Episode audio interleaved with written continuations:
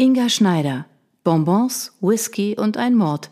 Der Tod trägt Strapse. Kapitel 1 Fiona Fitzgerald stand in ihrer Bonbonkocherei auf einer Leiter und hatte ihren Kopf zwischen die vielen bunten Lollis gesteckt, die kopfüber von der Decke hingen.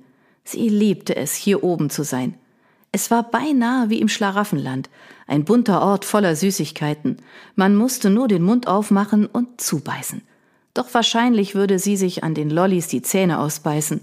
Im Gegensatz zu den anderen süßen Leckereien in ihrer kleinen Manufaktur waren die Lutscher, die von der Decke hingen, nur reine Dekoration oder besser gesagt Mittel zum Zweck. Sie waren steinhart und durch und durch ungenießbar. Als sie vor etwas mehr als fünf Jahren das alte Haus ihrer Großmutter übernommen und aus der Bäckerei eine Bonbonkocherei gemacht hatte, war die Decke, die den Laden von ihrer Wohnung im ersten Stock trennte, optisch in keinem guten Zustand gewesen. Es fiel buchstäblich der Putz davon herunter.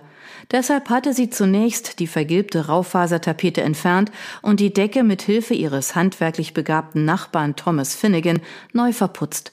Gefallen hatte ihr die Decke anschließend trotzdem nicht. Es war nicht mehr als eine große weiße triste Fläche, die nichts für den Raum tat, außer ihn optisch zu vergrößern und praktisch von ihrer Wohnung zu trennen. Um etwas mehr Pep in den Laden zu bringen und die Manufaktur zu einem ganz besonderen Ort zu machen, hatte sie sich dazu entschieden, hunderte von bunten Lollis in allen möglichen Geschmacksrichtungen kopfüber an die Decke zu hängen. Seitdem wirkte die Decke auf einen, als habe sie ihre Bonbonkocherei auf den Kopf gestellt und an die Decke geklebt. Und allein das hatte einen unglaublichen Effekt. Kunden, die zum ersten Mal ihre kleine Manufaktur betraten, legten erstaunt den Kopf in den Nacken und Kinder bekamen riesige Augen, wenn sie das Meer an Lollis über ihren Köpfen entdeckten. Es war herrlich, ihnen dabei zuzusehen. Die aufwendige Dekoration hatte nur einen Nachteil. Sie war sehr staubanfällig und musste mindestens einmal im Monat, wenn nicht gar öfter, aufwendig gereinigt werden. Und heute war ebenso ein Tag. Fiona war seit der Ladenöffnung vor knapp zwei Stunden damit beschäftigt, die bunten Lutscher zu entstauben. Sie schrubbte und wedelte an ihnen herum und musste dabei höllisch aufpassen, dass nichts von der Decke fiel. Mit den Jahren war die Konstruktion ganz schön wackelig geworden. Sie würde wohl nicht drum herumkommen, die Dekoration in den ruhigeren Wintermonaten zu erneuern. Sie fürchtete, dass ihre Arbeit sich noch den ganzen Tag über hinziehen würde, da sie immer wieder von hereinlaufender Kundschaft unterbrochen wurde. Wie oft hatte sie sich schon vorgenommen, den nächsten Entstaubungstag auf einen Sonntag zu legen? Wie schnell könnte sie mit der ungeliebten Arbeit fertig sein, wenn sie die Decke einfach in einem Rutsch und ohne jegliche Unterbrechungen entstauben könnte? Kling klang, das kleine goldene Glöckchen über der Eingangstür bimmelte und kündigte erneut Kundschaft an. Durch Himbeerpfirsich und Erdbeersahne-Lollis hindurch sah Fiona, wie sich die Tür öffnete und ein Mann in den Vierzigern den Laden betrat. Er hatte kurze dunkle Haare, die er zu einem leichten Iro auf dem Kopf geformt hatte, während die Seiten über den Ohren frei rasiert waren. Bestimmt ein Tourist, dachte Fiona. Jemand mit einem solchen Haarschnitt wäre ihr in dem kleinen Städtchen bestimmt schon früher aufgefallen. Port Rush war nicht gerade ein Mekka für Paradiesvögel. Das kleine 6000 Einwohner Örtchen an der nordischen Atlantikküste machte vor allem in den Wintermonaten einen verschlafenen Eindruck. Viel passierte hier in der kalten Jahreszeit wirklich nicht. Es sei denn, Mary Higgins, die Blumenfrau, vergaß ausgerechnet in der Weihnachtszeit zu wenig Mistelzweige zu bestellen. Im vergangenen Winter hatte das zu wahren Dramen geführt, denn Mary Higgins Misteln waren binnen einer Woche ausverkauft und aus Fiona nicht nachvollziehbaren Gründen weigerte sich die ältere Dame beharrlich, Nachschub zu besorgen. Wahrscheinlich fiel es ihr einfach zu schwer einzugestehen, dass sie bei der Bestellung einen Fehler gemacht und die Nachfrage unterschätzt hatte. Mary Higgins war dafür bekannt, äußerst rechthaberisch zu sein und würde sich wohl lieber einen Finger abschneiden, als einen Fehler zuzugeben. Ihre Sturheit führte dazu, dass viele Einwohner gezwungen waren, ihre Misteln in der Umgebung zu kaufen, was wiederum einen regelrechten Rattenschwanz mit sich zog. Da viele aus Port Rush ihre Misteln in den Nachbargemeinden kauften, waren auch dort bald alle ausverkauft, sodass einige gar keine Misteln bekamen oder sich ihre Zweige in Belfast oder Londonderry Derry besorgten. Keine Frage. Seit dieser Weihnachtszeit hatten die Einwohner von Port Rush keinen leichten Stand bei ihren Nachbarn. Edna James, die Blumenfrau aus dem angrenzenden Port Stewart, schaute Fiona immer noch misstrauisch an, wenn sie auf dem Wochenmarkt an ihrem Stand vorbeibummelte. Dabei hatte Fiona bei ihr lediglich drei Mistelzweige gekauft. So verschlafen Port Rush im Winter auch war, so turbulent wurde es im Sommer. Das Küstenstädtchen hatte sich in den vergangenen Jahrzehnten vom urigen Fischerdorf zum beliebten Urlaubsziel entwickelt. Und wenn der Royal Portrush Golf Club als Gastgeber für die British Open fungierte, platzte der Ort aus allen Nähten. Die örtliche Politik hatte ganze Arbeit geleistet, um aus Portrush in den Sommermonaten ein Vergnügungszentrum für halb Nordirland zu machen. Neben traditionellen Pubs gab es moderne Diskotheken, Spielhallen für Kinder und Erwachsene und sogar der über 90 Jahre alte Vergnügungspark wurde wieder auf Vordermann gebracht. Barry's Amusements bot rund 15 Attraktionen, darunter sogar zwei Achterbahnen. Fionas Bonbonkocherei lag in der Main Street, der größten Straße des Ortes, unweit vom Hafen. Eingebettet in urige Pubs, Boutiquen und Handwerksläden hätte sie sich keine bessere Lage für ihre kleine Manufaktur wünschen können. In den vergangenen fünf Jahren hatte sie ihr Hobby, die Herstellung von Bonbons und anderen Süßigkeiten, zum Beruf gemacht. Ihre selbstproduzierten Toffees und Fudge waren, nicht zuletzt auch dank der zahlreichen Touristen, die nach ihrer Heimreise kräftig die Werbetrommel für Fiona rührten, weit über die Stadtgrenzen von Port Rush bekannt. Mittlerweile bekam sie sogar Lieferanfragen aus ganz Irland und spielte mit dem Gedanken, einen Online-Shop ins Leben zu rufen. Einen kleinen Augenblick, ich bin gleich bei Ihnen. Fiona steckte nur kurz ihren Kopf aus den Lollis, um den Kunden mit der außergewöhnlichen Frisur und dem Brillantohrring zu begrüßen. Stressen Sie sich nicht, ich schaue mich derweil um, sagte der Mann, dessen tiefe Stimme Fiona bekannt vorkam. Neugierig beugte sie sich nach vorne, um einen genaueren Blick auf den Kunden zu erhaschen. Er hatte ihr den Rücken zugedreht und sah sich die mit Toffees gefüllten Kuppelgläser auf der Anrichte rechts im Laden an. Seine löchrige, kurze Jeans endete knapp über den Kniekehlen und das weiße Achselshirt, das er trug, betonte seine muskulösen Oberarme, die mit bunten Tattoos unterschiedlicher Größe übersät waren. Und Sie machen tatsächlich alles selbst?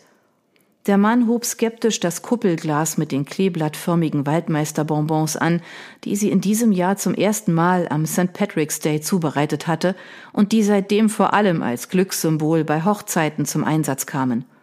Fiona nickte, wohl wissend, dass der Kunde es nicht sehen konnte, da ihr Kopf immer noch zwischen den Lollis versteckt war. Bitte nichts anfassen, ich bin gleich bei Ihnen. Erst jetzt schien dem Mann aufzufallen, dass die Stimme, mit der er sprach, nicht aus dem hinter dem Tresen liegenden Raum kam, sondern von der Decke über ihm. Ist ja der Wahnsinn, entfuhr es ihm, als er seinen Blick nach oben richtete. So eine Decke habe ich ja noch nie gesehen. Alles, was Sie sehen, stammt aus eigener Produktion. Wenn Sie möchten, können Sie gerne mal probieren. Fiona kletterte von der Leiter, kam nun ganz zum Vorschein und legte den Staubwedel beiseite. Ich wasche mir nur noch kurz die Hände. Sie schwebte an dem Mann vorbei in die Küche, wobei ihre roten Locken herumwirbelten. Wenig später kehrte sie mit frisch gewaschenen Händen zurück. Haben Sie schon einen Favoriten gefunden? Der Mann drehte sich um und lächelte. Ich werd verrückt, stotterte Fiona. Beinahe hätte sie ihre gute Erziehung vergessen und mit dem Finger auf den Mann vor ihr gezeigt. Sie sind Nathan Knight. Ja, das bin ich, seit meiner Geburt schon. Nathan Knight lächelte und blickte verlegen zu Boden. So schüchtern hätte Fiona ihn gar nicht eingeschätzt. Nathan Knight war ein Reality-Star und hatte bereits in Shows wie I'm a Celebrity, Get Me Out of Here, dem britischen Dschungelcamp oder Celebrity Big Brother um den Sieg mitgekämpft. Vor allem aber war er Musiker und Schauspieler. Seine Karriere begann vor Jahren am Londoner West End, wo er als Musicaldarsteller ein gefeierter Star war und schließlich den Sprung ins Fernsehen schaffte. Doch der Ruhm hatte seinen Preis gehabt und war nicht spurlos an ihm vorübergegangen. Es verging keine Woche, in der nichts über ihn und seine zahlreichen Affären, Alkoholexzesse und Drogeneskapaden in der Yellow Press stand. Als Folge verlor er zahlreiche Fernsehjobs und galt lange Zeit als gefallener Star. Die Herzen der Frauen hatte Nathan Knight allerdings nie verloren, auch Fionas nicht. Sie kannte jedes seiner Musicals und hatte jede seiner Shows verfolgt. Aber er hatte ihr mit dem alten Haarschnitt besser gefallen als mit diesem prolligen Möchtegern-Iro. Ich kann nicht glauben, dass Sie hier in meinem Laden stehen. Fiona merkte, wie sich ihr Pulsschlag beschleunigte. So musste sich ein Teenager gefühlt haben, der zum ersten Mal auf einem Take That Konzert war, schoss es Fiona in den Kopf. Anders als die meisten Jugendlichen hatte Fiona ihre Pubertät meist mit einem guten Krimi zu Hause in ihrem Zimmer verbracht und hatte ihre wilde Partyzeit erst viel später auf dem College nachgeholt. Damals schwärmte sie weder für Robbie noch für Mark, sondern vielmehr für Remington Steele und Angela Lansbury, was ihr die ganze Schulzeit über einen eher schrägen Ruf einbrachte. Aber Fiona liebte Krimis über alles und hatte einen Großteil ihrer Jugend damit verbracht, sich durch eine Vielzahl Kriminalromane und Geschichten zu lesen. Sie können mich gerne kneifen, wenn es Ihnen hilft, das, was Sie sehen, zu begreifen. Nathan Knight zwinkerte Fiona zu und streckte seinen muskulösen Arm in ihre Richtung aus. Nur zu, ich beiße nicht. Fiona zögerte eine Sekunde, doch dann kniff sie zu. Nathan Knight zuckte kurz irritiert zusammen. Vermutlich überraschte es ihn, dass Fiona ihn tatsächlich beim Wort genommen hatte und brach dann in schallendes Gelächter aus. Habe ich etwas falsch gemacht? Fiona wich einen Schritt zurück. Lachte er sie etwa aus? Sie sind ja herrlich. Sie haben mich tatsächlich gekniffen. Nathan klatschte in die Hände und drehte sich, warum auch immer, um seine eigene Achse, so wie er es in seinen Musicals immer gemacht hatte. Fehlte nur noch, dass er gleich anfing zu singen. Schön, dass ich Sie zum Lachen gebracht habe. Fiona verschränkte ihre Arme vor der Brust, auch wenn sie ganz genau wusste, dass man Kunden so nicht gegenübertrat. Nein, nein, nein, so habe ich das nicht gemeint. Bitte verstehen Sie das nicht falsch. Ich lache Sie nicht aus. Nathan beendete sein Tänzchen, räusperte sich und wurde wieder ernst. Ich bin es nur nicht gewohnt, auf Menschen zu treffen, die so natürlich mit mir umgehen. Nathan sah sich um, streckte seinen Arm nach oben und ließ seine Finger sanft durch die Köpfe der Lollis an der Decke gleiten. Sie haben einen tollen Laden. So etwas habe ich noch nie zuvor gesehen, nicht mal in London. Es ist, als würde man ein Süßigkeiten-Wunderland betreten. Fiona lächelte und war versöhnt. Es war schön zu sehen, dass es auch einer berühmten Persönlichkeit wie Nathan Knight nicht anders ging als jedem anderen Menschen auch, der zum ersten Mal einen Fuß in ihre Manufaktur setzte. Schön, dass es Ihnen gefällt. Sie machte einen Schritt auf Nathan Knight zu und reichte ihm ihre Hand. Ich bin Fiona Fitzgerald. Wie wunderbar, Sie hier begrüßen zu dürfen. Nathan nahm Fionas Hand und drückte sie fest. Nathan, sagte er und schenkte ihr ein versöhnliches Lächeln. Also, was kann ich für Sie tun? Ich bin auf der Suche nach einem ganz besonderen Mitbringsel. Für Ihre Freundin? Fiona biss sich auf die Zunge. Sie wollte auf keinen Fall zu neugierig erscheinen. Auf der anderen Seite war genau das die Frage, die sie Touristen immer stellte, die sich bei ihr im Laden nach einem süßen Souvenir umsahen. Für meine Mom, wenn Sie es genau wissen wollen. Sie ist eine kleine Naschkatze. Nathan rollte übertrieben mit den Augen. Nun, wenn das so ist, würde ich eine Mischung aus unseren Favoriten zusammenstellen. Mag sie Gin? Whisky? Rum? Alles, lachte Nathan. Ich nehme eine große Tüte von allem. Gute Entscheidung. Fiona ging zum Tresen und holte einen rosafarbenen Pappbogen hervor, den sie binnen Sekunden geschickt zu einer kleinen Schachtel faltete. Ich stelle Ihnen etwas zusammen.